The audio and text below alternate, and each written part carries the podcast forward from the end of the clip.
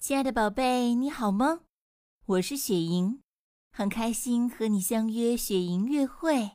今天赵玲老师的声音游乐园将为我们带来传奇经典的神话故事《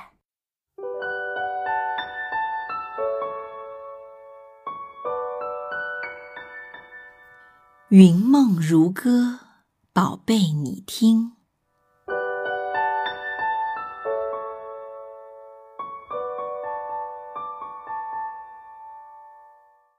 你好，我是金迪。今天我们要讲的故事是鹰昭。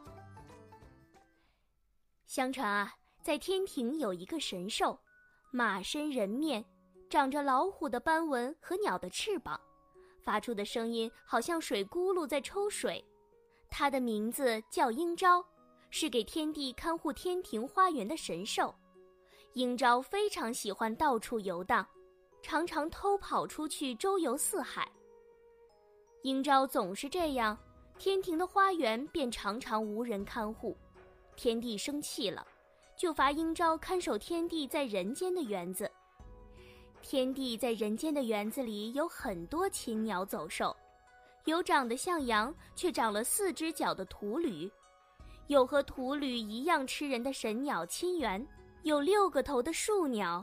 还有蛟龙、蟒蛇、豹子等许多形状、颜色各异、叫不上名字的各种动物和植物。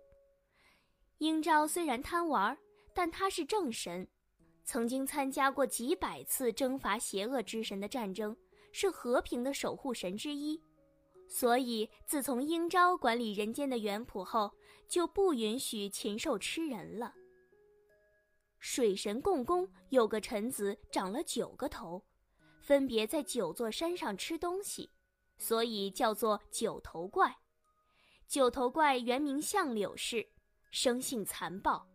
最初他隐藏起自己的真面目，使用一些诡计欺骗长得肥壮健硕的人，骗得信任后就吃掉。但是他自己只吃一半，总会分一半给瘦弱的人吃。并且花言巧语让瘦弱的人对他感恩戴德。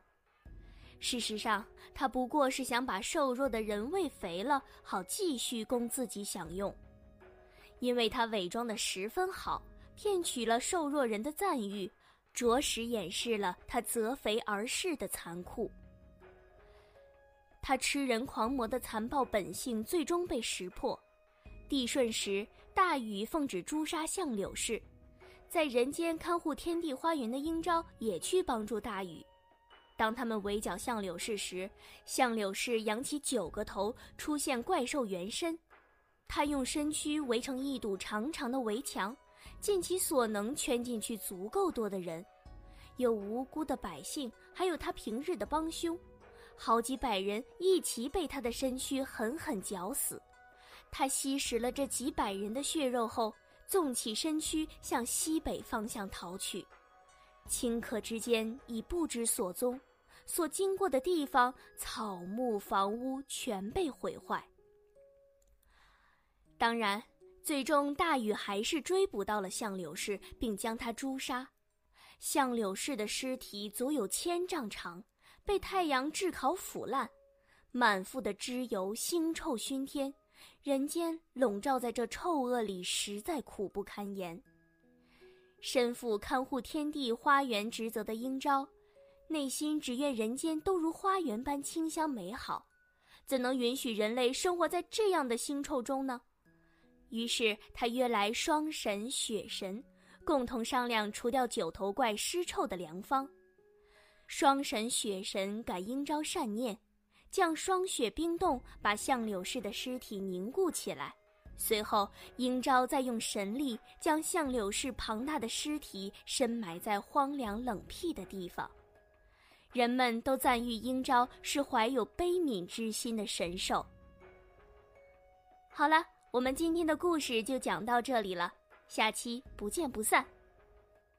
更多惊喜和优质内容，请关注微信公众号。雪莹月会，雪莹月会伴你成长，祝宝贝好梦，晚安。